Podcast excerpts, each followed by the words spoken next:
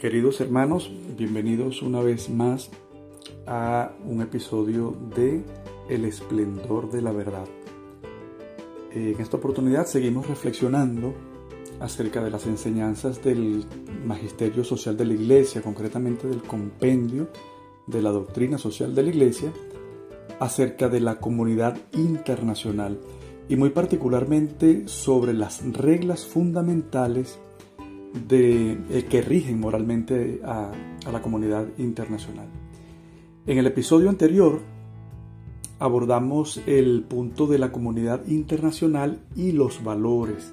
Y ahora nos disponemos a considerar sobre el segundo punto planteado en este sentido por el magisterio de la Iglesia. Esto es el de las relaciones fundadas sobre la armonía entre el orden jurídico y el orden moral.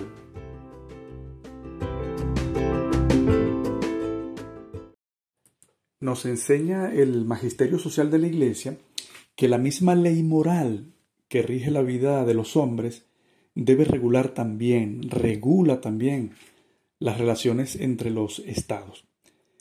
Primeramente, debemos partir de una, de una premisa muy clarificante de lo que es la, la moral cristiana, entendida como la amorosa voluntad de Dios expresada en mandatos cuyo fin no es otro que el bien del hombre en todas sus dimensiones.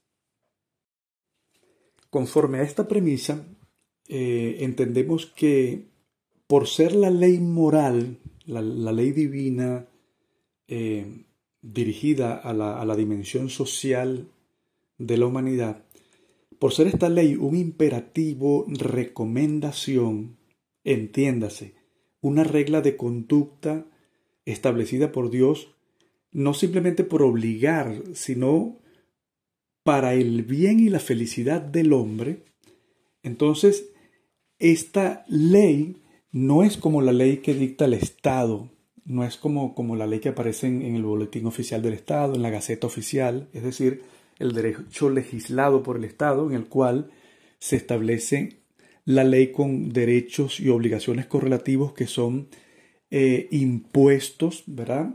De, eh, y de ejecución obligatoria. Incluso se puede recurrir a la fuerza pública, al aparato del Estado e incluso a la represión para hacerlo cumplir obligatoriamente. En este caso no. La ley moral es un imperativo, claro que sí, pero es un imperativo guion recomendación. Es decir, es una regla de conducta que Dios como, como nuestro creador, que sabe lo que somos mejor que nosotros mismos, que sabe lo que nos hace feliz, porque es el, el, creador, es como he comentado muchas otras veces, el fabricante que sabe cuál es la mejor manera de, de hacerle mantenimiento a un coche, a, a, un vehículo, entonces establece un manual de mantenimiento. Si el, si el propietario no quiere cumplirlo, no está obligado, pero si no lo cumple, ese coche ese vehículo no va a tener un óptimo funcionamiento. Pues así es la ley moral. Son imperativos recomendaciones. Y reitero, por lo tanto, que son reglas de conducta, claro que sí, pero no de un eh, de una eh, observancia, de, un, de una obligación forzosa de cumplirla, porque Dios respeta la libertad. Simplemente es una regla de conducta que constituye una recomendación para el propio bien, para la felicidad del hombre. Asimismo, debemos tener claro que esta ley moral, este conjunto de imperativos, recomendaciones, estas reglas de conducta eh, establecidas por Dios para, para el bien y la felicidad del hombre, van dirigidas a toda la humanidad. No se agotan, por tanto, en la dimensión personal individual, personal guion individual del hombre. Es decir, no se agotan en el yo, en la dimensión individual de la persona humana, sino que tiene dentro de su ámbito personal de aplicación a cada hombre y a todos los hombres, incluyendo las comunidades y estructuras jurídicos subjetivas que estos constituyen, es decir, las personas jurídicas y los colectivos Muchas veces hemos comentado a lo largo de estos episodios que la persona humana es multidimensional. Así nos creó Dios, así creó Dios a la persona humana con seis dimensiones, una de las cuales es la dimensión social. Por lo tanto, si bien el hombre tiene una, una dimensión individual que es la del yo, también tiene una dimensión social que es la del nosotros, con la cual el hombre entra en relación con sus hermanos, con, sus congéneres, tiene vida de pareja, vida de familia, vida de comunidad, vida también nacional y, también vida en cuanto a relaciones eh, internacionales. Entonces, de esta manera, esa ley moral de Dios impacta la dimensión social porque es una ley dirigida al hombre en todas sus dimensiones, dirigida a la persona humana en todas sus dimensiones. Es decir, no es que Dios esté directamente regulando la conducta internacional, sino que lo que Dios regula es el comportamiento, la conducta del hombre, de la persona humana, la cual entre sus seis dimensiones tiene una que es la social, y siendo que el ámbito internacional es una de las manifestaciones de esa dimensión social del hombre, ya en grado lato, pues pienso que es la, dimensión, el ámbito social más, amplio, que es, el internacional. Pues allí, entonces, la ley moral dirigida al hombre se aplica también eh, a, a las relaciones internacionales en la medida en que éstas, las relaciones internacionales, son expresión, son manifestación de esa dimensión social de la persona humana.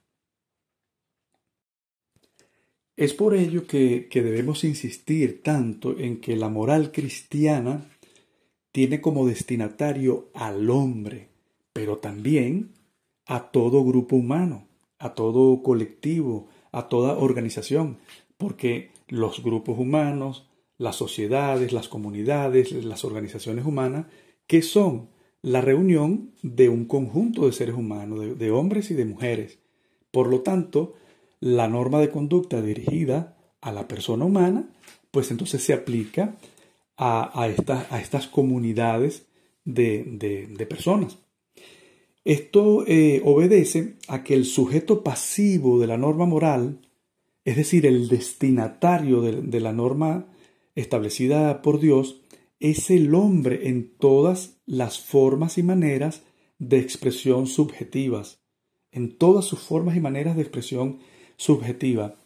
El, vocablo subjetivo viene del latín subjectum, que significa sujeto. Entonces cuando hablamos de todas las formas y maneras de expresión subjetiva, significa que en todas las formas y maneras en que el hombre se manifiesta como sujeto, sea individual, o grupal o incluso llegando a formas jurídicas como una asociación civil, como la configuración de un Estado, entonces allí también se va a aplicar la norma moral establecida por Dios, la moral cristiana.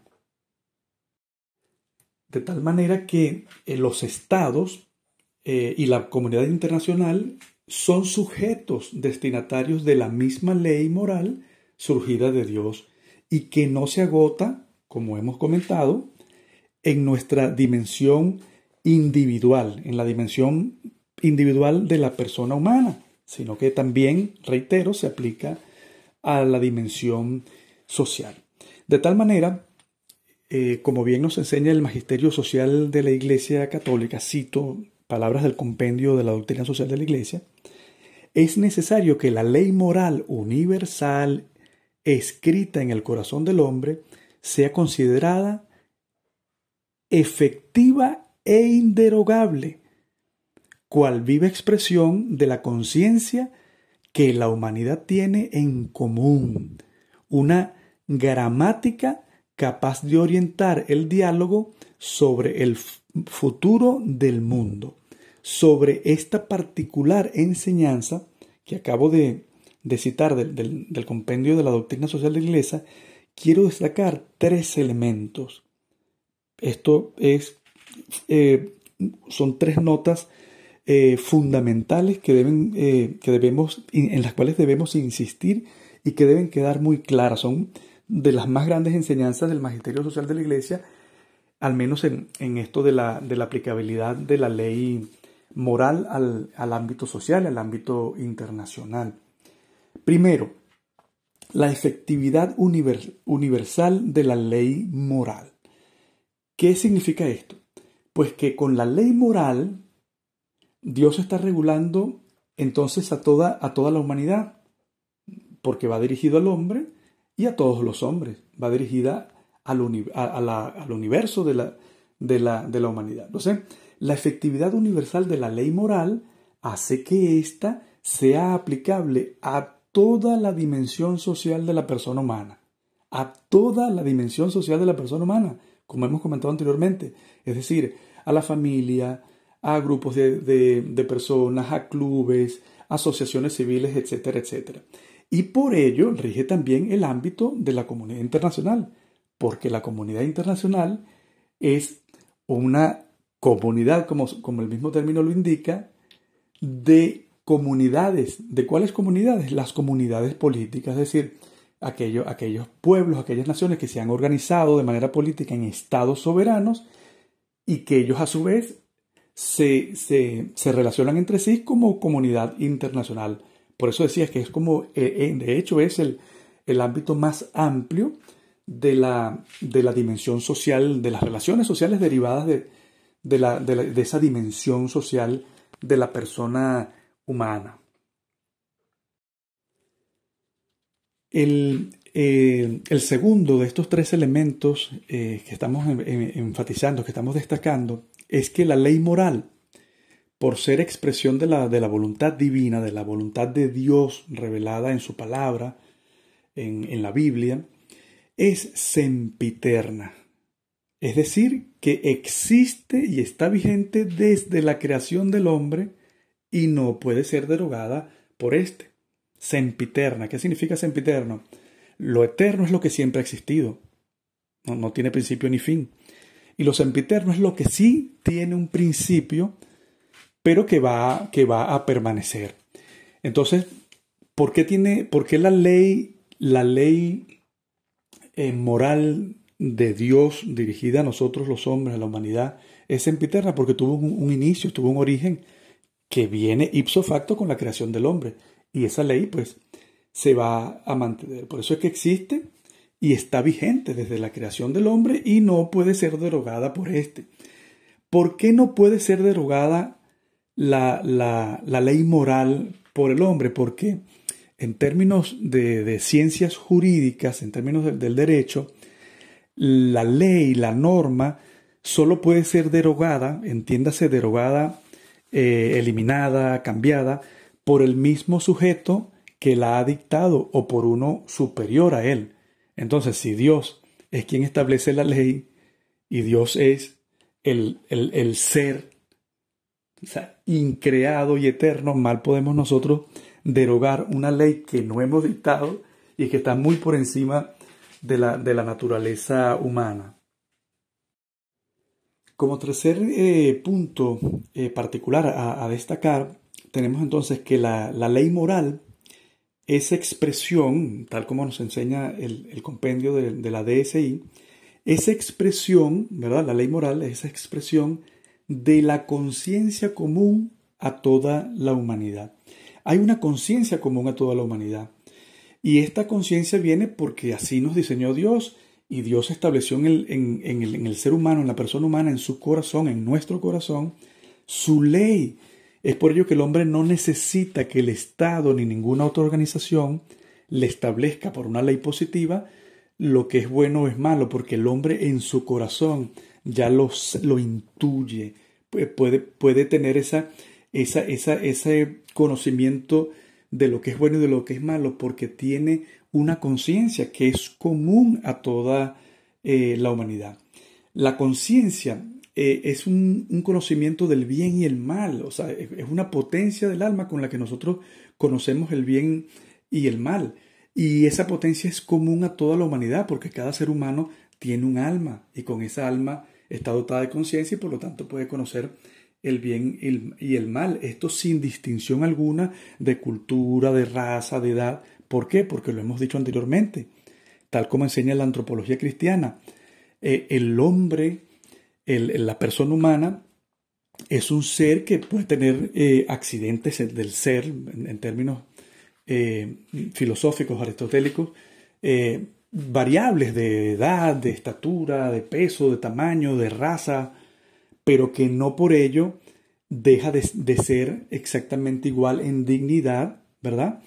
y en naturaleza de, ser creado por Dios con una, con una dignidad. Por lo tanto, independientemente de nuestros atributos, de, esos accidentes del ser que podamos tener. Por ejemplo, yo soy venezolano, más o menos delgado, calvo, un poquito alto. Bueno, pues eso no me hace a mí distinto, ¿verdad? Eh, en dignidad, ni mucho menos en, me, resta o, me, me, aporta mayor conciencia con respecto a ningún otro eh, ser humano de otro tiempo, de otra cultura, de otra raza, de otra nacionalidad.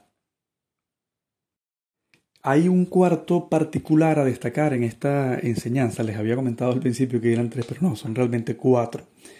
Ese cuarto particular a, destacar es que la ley moral es capaz, como nos enseña el, el magisterio de la iglesia, esa ley moral es capaz de orientar el diálogo, el diálogo entre los hombres, entre las comunidades, en este caso entre la comunidad internacional.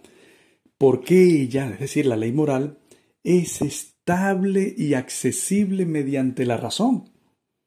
Es estable, ¿por qué? Porque Dios la estableció de manera sempiterna. Y es accesible, ¿por qué? Porque todos tenemos un alma racional, ¿verdad? Y por lo tanto, con, con esa potencia del alma podemos acceder a la verdad de la ley de Dios, ¿verdad? Con nuestra razón. Por tanto, la ley moral supera toda visión eh, ideológica del orden social. Ya, ya no es que porque una ideología diga que esto es bueno o es malo, eh, nosotros tenemos que seguir ello, sino que en el corazón el hombre sabe, tiene conciencia de lo que es bueno y de lo que es malo, por mucho que una ideología lo diga y por mucho que esa ideología logre ser asumida por el Parlamento y lo ponga en la ley eh, positiva. Entonces, de esta manera, la ley moral, la, ley de Dios eh, establecida para, el orden social y, en este caso para el ámbito también internacional, como hemos dicho, supera toda visión ideológica del orden social, ofreciendo soluciones viables y sostenibles. Esto es sumamente importante.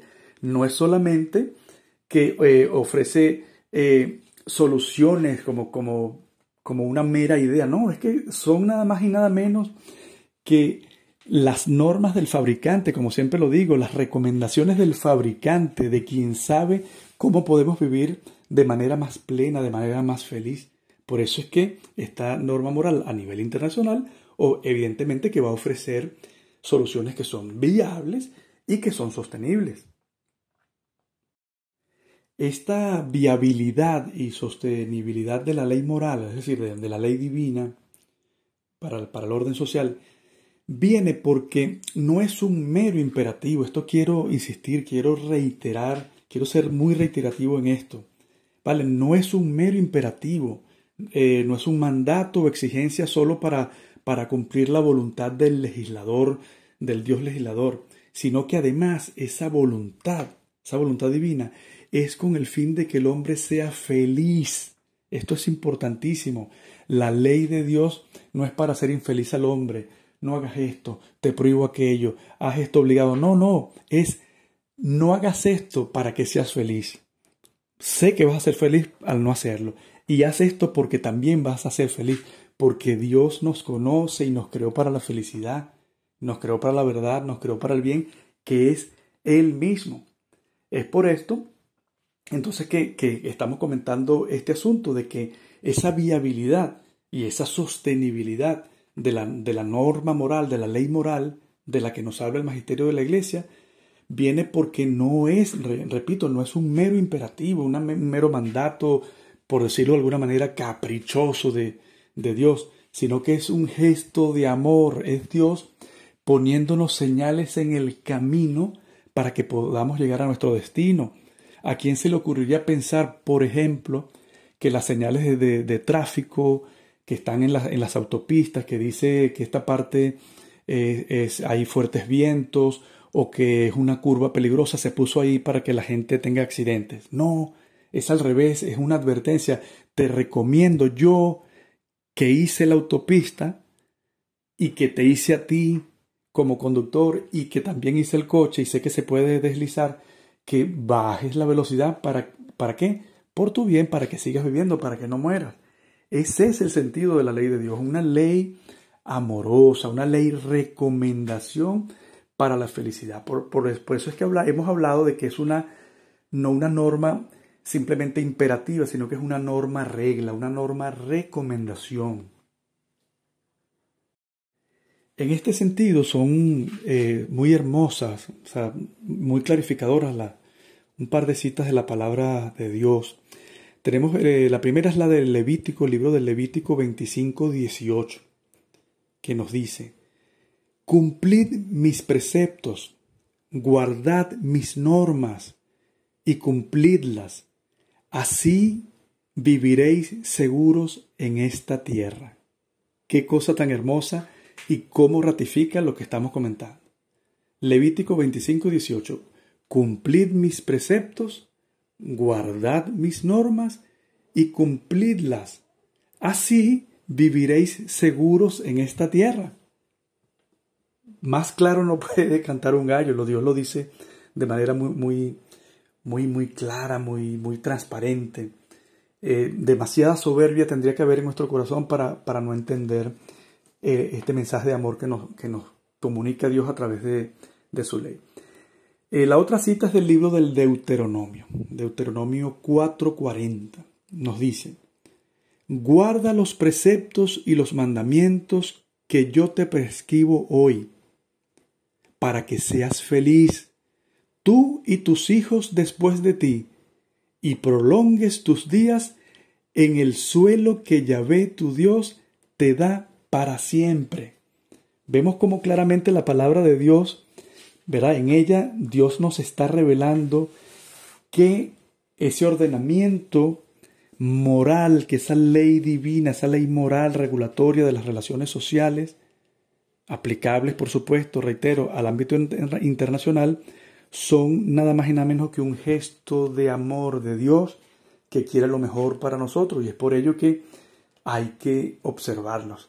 Inteligente y astuto aquel que le preste atención a quien le está recomendando las cosas para su bien, que en este caso es eh, Dios, Dios legislador. En este orden de ideas, vamos a, revisar muy brevemente la enseñanza contenida en el número 437 del compendio de la doctrina social de la Iglesia. Este número eh, señala eh, lo siguiente, cito, el respeto universal de los principios que inspiran una ordenación jurídica del Estado, la cual responde a las normas de la moral, es condición necesaria para la estabilidad de la vida internacional. Fíjense entonces que la ley del Estado tiene que basarse por, por el bien común y por la justicia en la ley moral. Eh, evidentemente, conforme, hablando en términos científicos jurídicos, en, términos técnicos del derecho, eh, el Estado, a través de su parlamento o, del monarca en su momento, ha dictado leyes, ¿verdad? regula la conducta, pero no necesariamente está expresando la, la, ley moral, la voluntad de Dios. De hecho, hay leyes inicuas, como por ejemplo estas leyes de eutanasia, de aborto, de ideología de género. Y bueno, y el ciudadano queda obligado forzosamente a cumplirlo, salvo, por supuesto, que, que, que, tenemos la libertad de conciencia y podemos nosotros ejercer acciones pues, para, para procurar la, derogación o la anulación de, de, estas normas. Pero el Estado, entonces, como una hipótesis, puede o no acogerse a, a, la moral cristiana, eh, en este caso, a, la, a la ley de Dios Por el bien de, la humanidad puede, puede acogerlo, puede no acogerlo, el, Estado es libre de ello. Pero lo, lo que es necesario para la estabilidad de la vida social y concretamente de la vida internacional es que esas normas ¿verdad?, del Estado y que las normas internacionales, las de los pactos internacionales, se ciñen a este orden moral para que entonces haya este bien común eh, universal, internacional, para que haya estabilidad. El, mismo, reitero por enésima vez, el, ese orden moral que regula la, conducta personal en, el, en, la dimensión individual, en la dimensión del yo, es el, mismo orden moral que regula la, la dimensión social. Por lo tanto, la ordenación jurídica del Estado, las leyes del Estado, deben también observar esa, esa legislación divina, esa, la, la, norma moral establecida por Dios. O sea, no, no debe el Estado recurrir a, al establecimiento de disposiciones inicuas porque va a generar sufrimiento. Va a generar sufrimiento. El Estado no conoce al hombre, pero es que ni remotamente eh, en comparación con Dios que es el creador. Por mucho que el Estado pretenda hacer creer que conoce al hombre y que cree que eh, una mujer va a ser feliz porque asesine a su hijo en el vientre, que, que un hombre va a ser feliz porque se castre y modifique su cuerpo para parecer una mujer porque él se cree mujer. Por mucho que el Estado crea eso, pues el Estado ni sabe de eso y lo que está haciendo es un grave daño. Y entonces en esa medida con esas leyes inicuas no está logrando el bien común ni está logrando el, desarrollo adecuado de la persona humana. Entonces, de esta manera, vemos como la ley moral es una, o sea, es una para el hombre, es una para la familia, es una para la comunidad, para la sociedad y también para la comunidad internacional. La ley moral es una, es una sola, es la palabra de Dios y en Dios no hay contradicción, hermanos, en Dios no hay contradicción.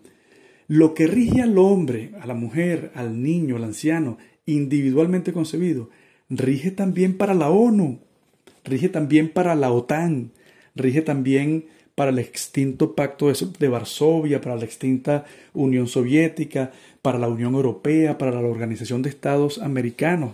En cualquier ámbito de la dimensión social, por muy amplio o minúsculo, pequeño que sea del hombre, pues allí se aplica esa misma y única ley moral.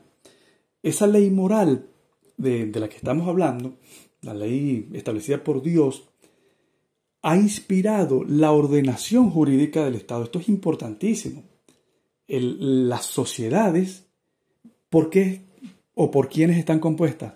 Por personas, por seres humanos. Y como el hombre tiene la ley de Dios plasmada en su corazón, evidentemente que la sociedad, que es reflejo del hombre, que es la dimensión social del hombre, va también a, recibir el impacto de esa ley establecida en el corazón del hombre. Y cuando esa sociedad, cuando el hombre en sociedad se organiza en, una entidad política, en un Estado, entonces evidentemente que esa ley moral va a inspirar también la ordenación jurídica del Estado. Eso evidentemente eh, salvando estas excepciones en las que hay estados totalitarios que vulneran la dignidad humana, pero ya eso es otra cosa. Ya esas son las excepciones de que el hombre, las sociedades en su libertad, pues se voltean, le dan la, la espalda a la ley de Dios, pero la tendencia es que esa ley, grabada en el corazón del hombre, se exprese en su dimensión social, se exprese en la, en la, en la comunidad internacional como parte de esa dimensión social.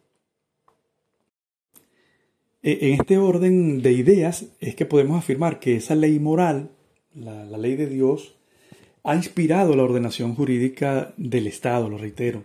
Y por ello podemos hablar también de que hay una positivización de los principios morales. Cuando decimos positivización en términos de, ciencia jurídica, es eh, tanto como señalar que lo que es una ley moral no escrita el Estado la ha asumido como propia y la ha puesto por escrito en una ley y la publica en el Boletín Oficial del Estado, en la Gaceta Oficial del Estado y se hace ley, ley eh, humana, por decirlo de alguna manera, aplicable y exigible dentro del Estado. Entonces, reitero, esa misma ley moral establecida por Dios, sin duda que ha inspirado la ordenación en muy buena medida de, la ordenación jurídica de la mayoría de los estados, de una, de una, o por lo menos en, la, cristiandad así ha sido.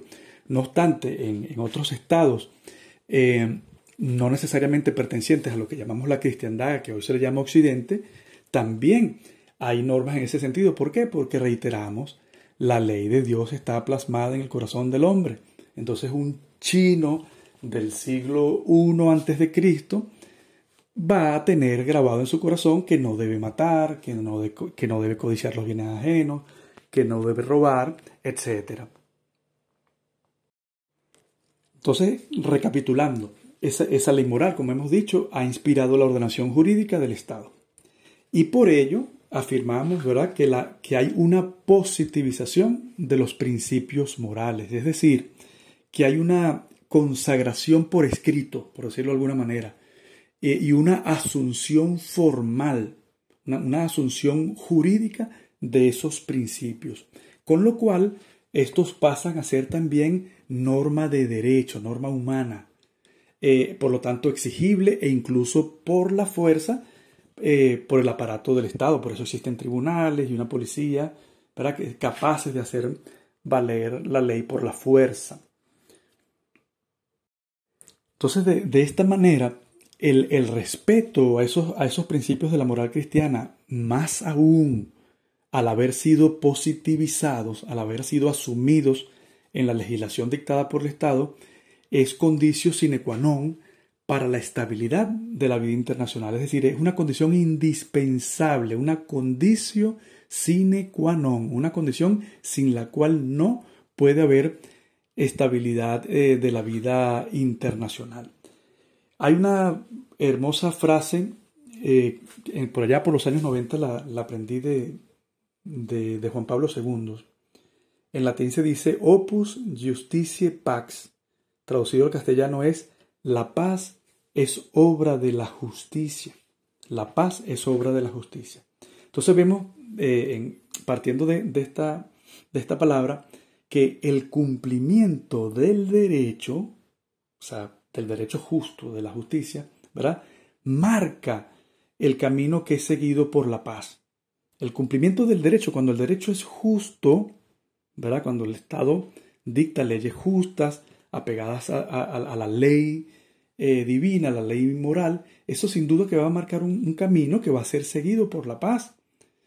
Eh, nos dice un salmo, no recuerdo ahora exactamente cuál, eh, un salmo o un proverbio, que cito, más o menos, palabras más, palabras menos.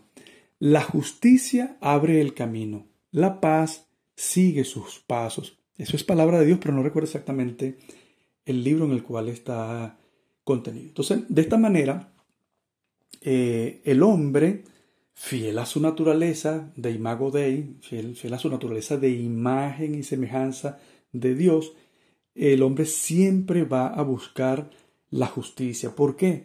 porque Dios es perfecto, es el sumo bien, Dios es la verdad y Dios es infinitamente justo. Dios ama la justicia, de hecho, también los salmos nos dicen, el Señor ama la justicia y el derecho. Justicia y derecho sostienen su trono. Entonces, de esa manera, como somos imagen y semejanza de ese Dios que ama la justicia y que ama el derecho, entonces el hombre fiel a esa naturaleza de imago Dei siempre va a buscar la justicia y ello aplica también al ámbito internacional. Sabemos que por el pecado original, por esa herida que tenemos ¿verdad? por el pecado original, el hombre también va a pecar y va a caer, pero la tendencia de ese hombre llamado a la eternidad, eh, que es imagen y semejanza de Dios infinitamente bueno y justo, eh, se va a mantener allí eh, inalterable porque así nos creó Dios. De esta manera entonces, siendo que el hombre fiel a su naturaleza de, imagen y semejanza de Dios, busca esa justicia, ¿verdad? Y ello también aplica al ámbito internacional. Entonces, para que haya una comunidad internacional estable, en paz, debe haber respeto a los principios morales que rigen el orden internacional. Porque como decía eh, Juan Pablo II, opus justitiae pax, la paz es obra de la justicia. Entonces, si no hay justicia, no va a haber paz. Y si no hay paz, no hay estabilidad en el orden internacional, lo cual va a afectar el bien común, porque lo que está ocurriendo, por ejemplo, en este momento eh, con la guerra eh, en Ucrania, que hay una inflación a nivel mundial, eh, una carestía, ha aumentado de precio los alimentos en todos los países, incluso en los más desarrollados. ¿Por qué? Porque hay una crisis, hay una alteración internacional, ¿verdad? por una conducta reprochable, contraria al derecho internacional, contraria a la razón, contraria a la moral cristiana de un país que invade injustamente a otro y eso trae, trae problemas que también repercuten sin duda en el ámbito económico. En este mismo número 437 que estamos analizando del compendio de la DSI, el magisterio nos enseña lo siguiente, cito, la búsqueda de tal estabilidad, la de la vida internacional, ha propiciado la gradual elaboración de un derecho de gentes, entre paréntesis, jus di gentium, que en, latín significa derecho de gentes, que puede considerarse como el antepasado del derecho internacional. Es decir, que a lo largo de, la historia, ¿verdad? Los pueblos han guardado una relación, por eso es que se, se habla de un derecho de gentes, un derecho de los pueblos, un jus gentium. Y eso ha ido evolucionando hasta que eh, en, tiempos modernos, pues ya se trata de relaciones internacionales y ya ese jus gentium que llamaban los romanos, lo conocemos al día de hoy como derecho internacional. El jus gentium y el derecho internacional son manifestaciones de búsqueda de la paz y el orden internacional, cada uno por supuesto según su tiempo, según su momento de la historia, según la evolución del, derecho. De modo que el derecho internacional y su antepasado, que es el jus gentium, eh, tienen una naturaleza instrumental. Nosotros podemos y, y, debemos dar por sentado, por supuesto, que hay una clara instrumentalidad en el derecho internacional en cuanto a la procura de la estabilidad en la comunidad internacional. Eh, este derecho internacional, eh, por naturaleza, por ser derecho, está establecido para la paz, lo cual no implica que no prevea, por supuesto, el uso de fuerzas, eh, de la fuerza en determinadas circunstancias. la paz sabemos que requiere de justicia y la justicia en algunos casos amerita el uso de la fuerza. Pensar lo contrario es no solo utópico, sino también desconocedor de la naturaleza humana e incluso eh, constituye expresión de un espiritualismo contrario totalmente a la moral cristiana. Fíjense que Jesucristo, verdadero Dios y verdadero hombre, eh, nos enseñó que hay casos en los que procede el uso de la fuerza. En un momento, en un pasaje del Evangelio, vemos como Jesús eh, da unos latigazos para hacer respetar el orden social, el orden moral que estaba siendo eh, quebrantado en el templo.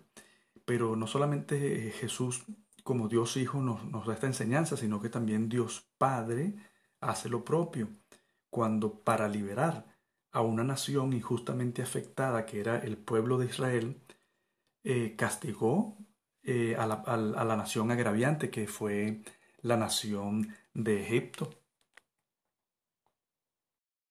Otro ejemplo bíblico de, la acción de Dios, del recurso a la fuerza para, hacer la justicia, eh, además de este que acabo de comentar de, Dios Hijo, de Jesucristo actuando en el templo, eh, también nos lo dio Dios Padre.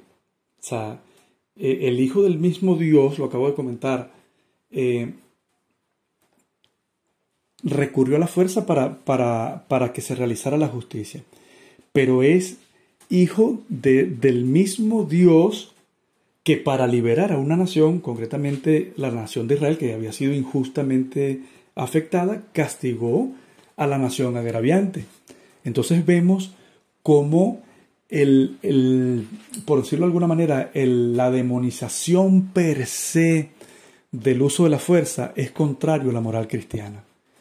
Dios es amor, no es bueno recurrir eh, a la fuerza de manera injusta, pero, pero después de ocurrido el pecado original, siendo que hay una cerrazón en el hombre, hay violación de, de, los principios de la moral cristiana, de la ley, hay injusticia, evidentemente que por el bien común hay que en determinados casos recurrir al uso de la fuerza. Por eso existe la policía, por eso existe el ejército.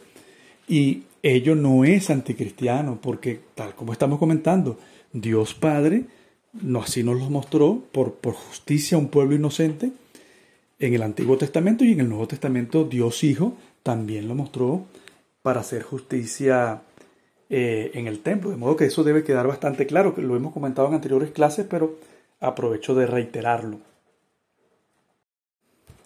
Así las cosas, eh, y siguiendo con, con, las enseñanzas de este número, de este riquísimo número 437 del compendio de la DSI, observamos que, que este numeral refiere a la existencia de unos principios universales, cito, principios universales que son anteriores y superiores al derecho interno de los estados.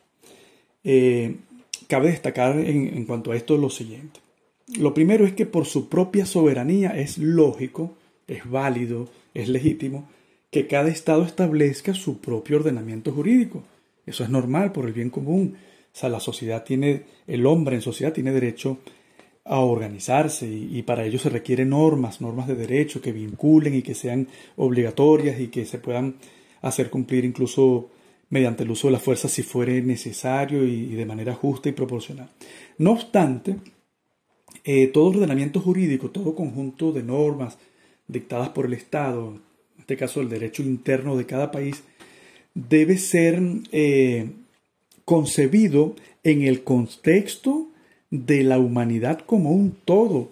Es decir, el derecho interno de cada país debe saber, debe entender moralmente que si bien va a regular a un conjunto de súbditos o de ciudadanos, un conjunto de personas que están en su territorio, que, son los que conforman esa comunidad política, no obstante, esa norma debe concebirse, ¿verdad?, en el contexto de la humanidad como una familia, debe respetar la dignidad eh, humana que está en, todo ser humano, en, toda, la, en toda la humanidad. Asimismo, eh, cabe destacar que el, derecho natural, ese derecho que surge de, la razón humana, ¿verdad? El hombre con, la especulación eh, filosófica, racional, y que es iluminado también por la revelación bíblica, ese, derecho natural, es precisamente el derecho en el que toda la humanidad encuentra su regulación común, sin distinción de nacionalidad.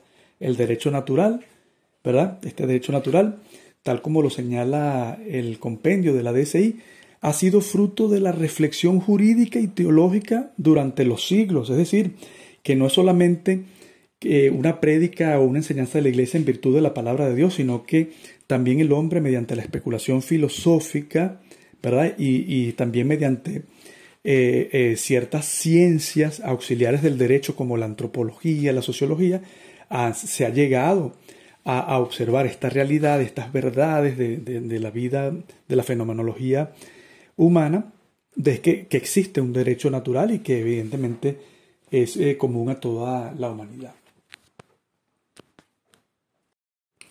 Así las cosas, eh, vemos cómo esta reflexión eh, ha formulado una serie de, de, principios universales que tienen dos características en relación con el derecho interno de cada estado, con la legislación de, cada país.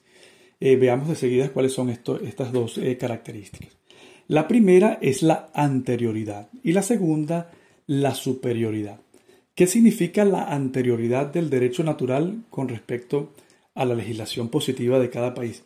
Pues que el derecho natural y sus normas existen desde antes del derecho interno de cada Estado porque el Estado es una creación del hombre, mientras que, que, es, el que, dicta, que es el que dicta la ley positiva, mientras que el, derecho natural surge de la naturaleza humana, es decir, que surge con la creación misma del hombre por parte de Dios. Es por ello que hay una anterioridad del derecho natural, de, ¿verdad? De las normas morales que rigen el orden social, con respecto al derecho positivo, al derecho dictado por el Estado. Y la segunda característica es una superioridad. Es decir, que estas normas de derecho natural están por encima y prevalecen, por supuesto, por sobre el derecho interno de los estados. si un estado establece una norma que dice que se puede matar libremente a las personas, esa norma contraría el derecho natural y evidentemente no está por encima del derecho a la vida y eso simplemente hay que desconocerlo y, bueno pues los tribunales de ese país tendrán que anularlo, el, legislativo tendrá que derogarlo, las personas tendrán que demandarlo y si por los mecanismos institucionales del Estado, de la comunidad política, según su constitución, eso no se logra, pues evidentemente que siempre hay un derecho a la rebelión, ¿verdad? Eh, y al uso de la fuerza, que como hemos comentado muchas veces está también concebido dentro de la moral cristiana. Veamos de, seguida algunos de estos principios de derecho natural a los que se refiere el magisterio de la Iglesia Católica y que forman, eh, informan estos, estos principios al derecho internacional y que además son anteriores, como hemos dicho, y superiores al derecho interno de cada país. Eh, primero, la unidad del género humano. La humanidad, como hemos visto anteriormente, es una familia, una única familia. Hay distintos pueblos, distintas naciones con su propia identidad cultural y particulares rasgos, pero la familia humana es una sola. Entonces hay una unidad del género humano. Segundo, eh, igual dignidad de todos los pueblos. O sea, hay una igual dignidad de todos los pueblos. O sea, no solamente es que hay una sola familia humana, una sola familia humana, sino que todos los pueblos que la conforman son iguales en dignidad entre sí. ¿Por qué? Por ser parte de una única familia, como hemos dicho, la familia humana. Todos los pueblos entre sí son iguales en dignidad, así como todas las personas entre sí son iguales en dignidad. Eh, razón por la cual no cabe discriminación entre, entre las naciones, entre los estados. Ojo, eh, diferencias culturales, raciales, económicas, etcétera, por supuesto que las hay y ello es normal y así fuimos creados por Dios, pero ello en nada anula, la igual dignidad entre las personas y, tampoco entre los pueblos. Esto tiene que quedar muy, muy, pero muy grabado en, en estas enseñanzas de doctrina social de la iglesia. Las diferencias entre los hombres existen. Hay hombres altos, personas altas, personas bajas, hay hombre, hay mujer, hay distinciones de raza, de credo. Claro que somos diferentes, pero somos iguales en dignidad. Y así nos creó Dios y así vio Dios que, era bueno. Eh, ¿Con cuáles desigualdades hay que luchar? Con aquellas que son injustas, que son creadas por el homre.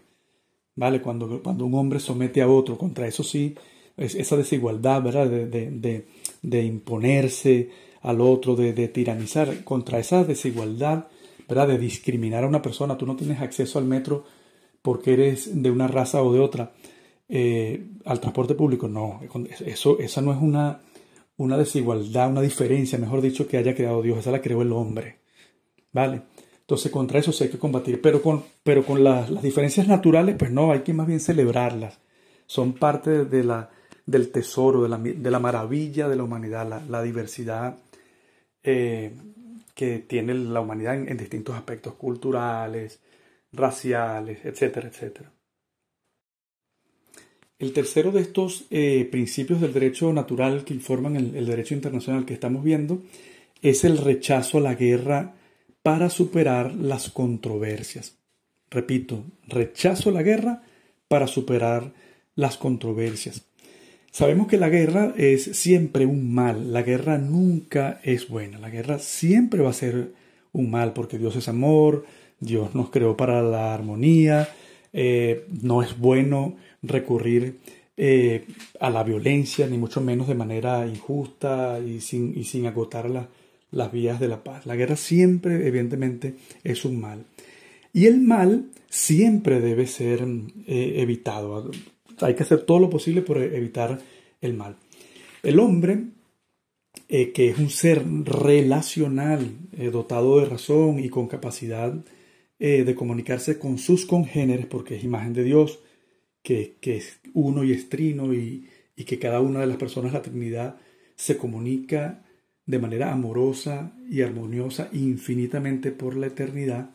Entonces el hombre, imagen y semejanza de ese Dios uno y trino, relacional, infinitamente amoroso, el hombre también es un ser eh, relacional y dotado de, razón, con una capacidad para comunicarse con sus, con sus congéneres.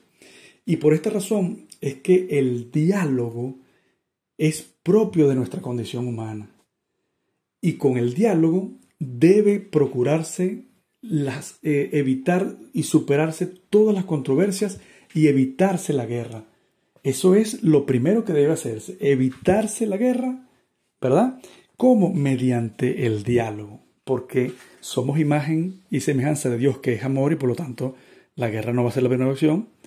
Y también imagen y semejanza de un Dios relacional, porque Padre, Hijo y Espíritu Santo se relacionan eh, de manera infinitamente justa eh, por la eternidad y entonces vamos nosotros por el diálogo a evitar la guerra. De modo que podemos afirmar que la guerra no puede ser utilizada como un instrumento para superar a priori las controversias entre los pueblos de la familia humana, claro que no, ¿vale? eso, eso nunca, recurrir a la guerra de manera inmediata. No obstante, no obstante, la moral cristiana reconoce que en casos y circunstancias determinadas en los que se ha cerrado toda posibilidad de solución en dialogada y pacífica, por ejemplo, la guerra evidentemente que es un recurso legítimo conforme al derecho natural.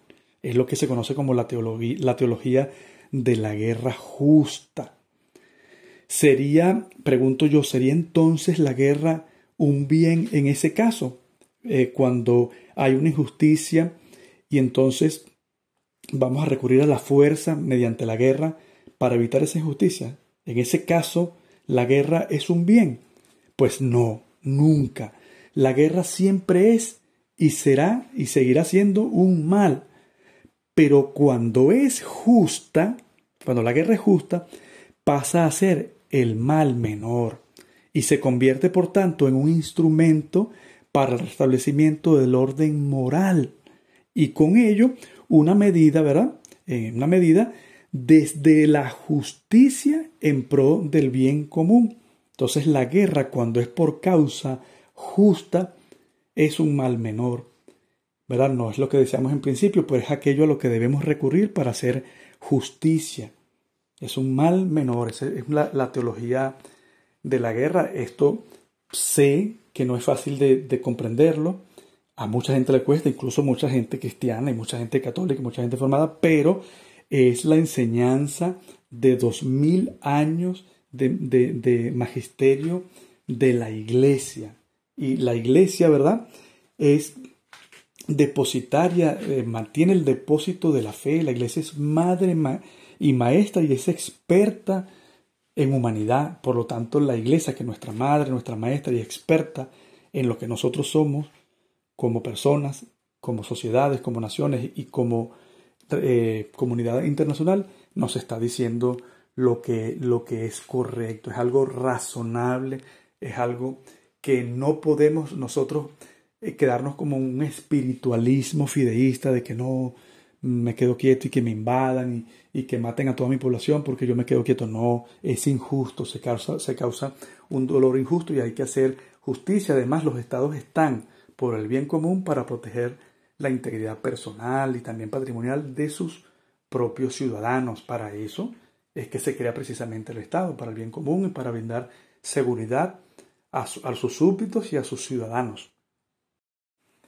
Otro de, los, eh, de, los, estos principios del derecho natural, asumidos en, el derecho internacional, ¿verdad? Es la obligación de cooperar al bien común, la obligación de que la comunidad internacional, de que los estados soberanos entre sí cooperen al bien de toda la familia humana. Este principio surge precisamente de, este otro principio que, he comentado, del principio de unidad de la familia humana. Es decir, que esa obligación de cooperar al bien común que tiene la comunidad internacional surge porque la familia humana es una sola. Entonces las naciones, los países, los estados y sus ordenamientos jurídicos, es decir, las normas que estos dictan, ¿verdad?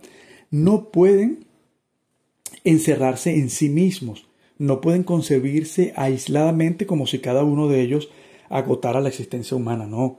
Se dictan para un país determinado, pero teniendo conciencia de que se pertenece a toda una familia. Por eso es que eh, los, países evidentemente tienen legislación, además de los tratados internacionales, para, el, para la atención de los refugiados que vienen de otros países por calamidades, guerras, conflictos, etc. Es una norma interna pensando en toda la familia humana.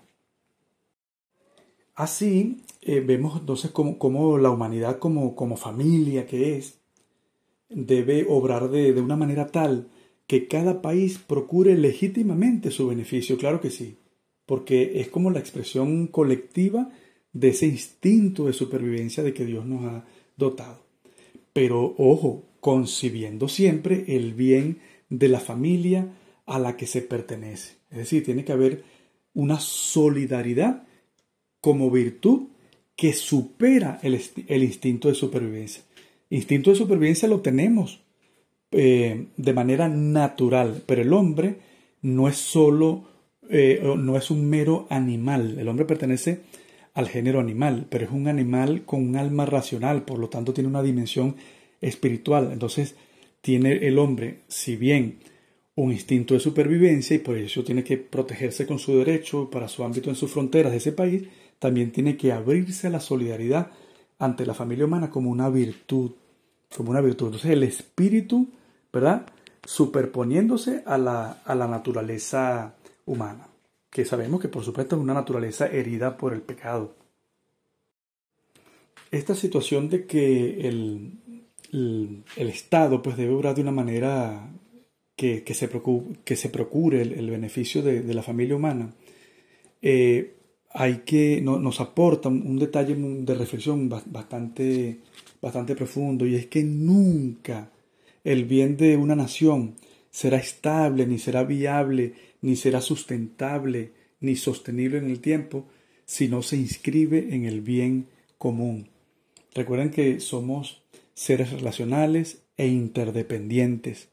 Si yo voy en, en, un barco y quiero echar a todo el resto de la tripulación fuera en medio de una tempestad, sí, a lo mejor lo logro, pero ¿cómo tripulo el barco? El barco necesita una cantidad de, marineros que cada uno cumple una función, entonces todos tenemos que remar en el mismo sentido, llevar ese barco a puerto, seguro depende del, grupo, del, colectivo que conformamos, de, de ese grupo de marineros. Vamos todos juntos en la misma barca. De hecho, el símil me sirve para recordar que una, una de las maneras de llamar a la iglesia es la barca de Pedro. Todos vamos en la misma barca. Entonces debemos remar en el mismo sentido, por, por el bien común. Pienso que un, buen ejemplo de esto de que el, bien de una nación o de un grupo humano, eh, para que sea realmente eficiente, pues tiene, tiene que pensar en, el bien común, en el colectivo. Eh, por ejemplo, imagínense, eh, estamos hablando de un edificio. O sea, y en ese edificio, o sea, un apartamento de un edificio de 50 plantas, supongamos. Un apartamento concretamente que está incorporado, ¿verdad? Es parte de un edificio de 50 plantas. Ese apartamento puede tener el mejor sistema antiincendios, o sea, ese apartamento de esa persona tiene un sistema potente de altísima tecnología para evitar el incendio. Pero si no contempla los riesgos para los apartamentos de al lado o, del resto del, edificio, ese sistema es, inadecuado. El incendio que se produzca en cualquier otro de los apartamentos de ese edificio, ¿qué va a generar? Que se incendie todo el edificio. El edificio es uno, como una es la familia humana. Entonces, de esa manera, hay, hay decisiones de los estados que tienen que ser pensadas para toda la familia humana, porque la familia humana es el edificio y las decisiones son el sistema antiincendio de un apartamento. Cuando venga el incendio de otro de los apartamentos, pues también se va a incendiar aquel que tenía ese fabuloso y costosísimo sistema antiincendios que pues va a quedar eh, en evidencia que pues no, no va a tener la capacidad de salvarlo. Pasemos a ver de seguidas el quinto y último de estos principios del derecho natural que informan al derecho internacional. Eh, este quinto principio es la exigencia de mantener y por supuesto de respetar los acuerdos suscritos. Esto en, técnica jurídica, desde el derecho romano, se conoce como pacta sunt servanda. Los pactos deben ser cumplidos, los pactos deben ser observados. Esto en terminología jurídica. La exigencia, ¿verdad? Repito, de mantener y de respetar los acuerdos que se han suscrito. Eh, la paz en toda relación humana implica indispensablemente, sabemos, ¿verdad?, el respeto por el otro. Las relaciones y controversias internacionales no escapan de esa realidad. Eh, el respeto eh, por el otro, por el prójimo, implica obviamente mantener la palabra dada, cumplir los compromisos asumidos, las obligaciones contraídas con terceros sujetos normalmente los compromisos, incluidos los internacionales, los tratados internacionales, los pactos, convenios internacionales, suelen ser pactados por escritos. Y una vez suscritos, ¿verdad? Una vez que son suscritos esos, esos documentos internacionales, esos instrumentos, estos compromisos pasan a ser obligaciones perfectas, que deben ser cumplidas a cabalidad y que pueden ser exigidas y hechas cumplir incluso, como hemos comentado anteriormente, recurriendo al uso de la fuerza. Los romanos lo expresaron con ese aforismo que les acabo de indicar. Pacta sunt servanda. Los pactos han de ser cumplidos. En este orden de ideas eh, es que un principio fundamental pues, del, derecho natural que informa al derecho internacional y que debe ser observado para el mantenimiento de la paz y el orden internacional es el de cumplir cada país, cada estado, con todas y cada una de sus obligaciones. Estas obligaciones en el orden internacional quedan plasmadas, lo reitero, en los tratados, en los convenios, en los acuerdos y pactos internacionales. Existe incluso eh, la manera de hacerlos ejecutar recurriendo a los tribunales de, al Tribunal de Justicia Internacional y otros eh, organismos. Vale también la pena eh, insistir nuevamente en aquella hermosa frase que, aprendí de, que aprendimos de Juan Pablo II. Opus Justicia Pax. La paz es obra de la justicia. De modo que sin justicia no habrá paz duradera. Y la justicia implica respeto por el otro, respeto por las obligaciones contraídas con el otro. Una manera de respetar al otro es cumplir todo deber, todo compromiso, toda obligación si pactamos algo en un contrato, debemos cumplirlo, honrar ese compromiso, tener respeto con el otro. Y esto evidentemente a nivel, a nivel internacional también impacta porque es una de las tantas dimensiones que hemos comentado tantas veces del hombre, la dimensión social en el ámbito internacional. Ya casi finalizando, pues eh, comentarles que este riquísimo numeral este número 437 del, compendio de la DSI cierra subrayando que este principio del pacta sunt servanda, eh, de que los pactos deben ser cumplidos, ¿verdad? debe ser observado, cito, a fin de evitar la tentación de apelar al derecho de la fuerza más que a la fuerza del derecho. Evitar la tentación de apelar al derecho de la fuerza, que es lo que he comentado, el derecho a la guerra justa, más que a la fuerza del derecho, que es la fuerza de la razón.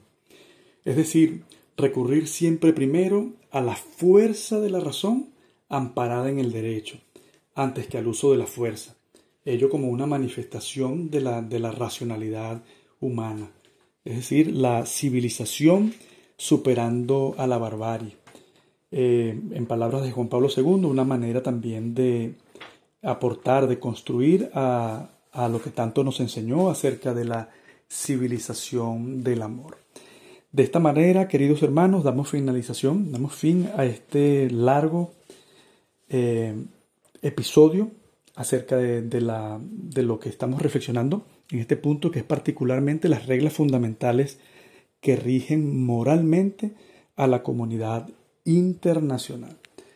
Abrazos y bendiciones para todos. Les habló Jonathan García Nieves.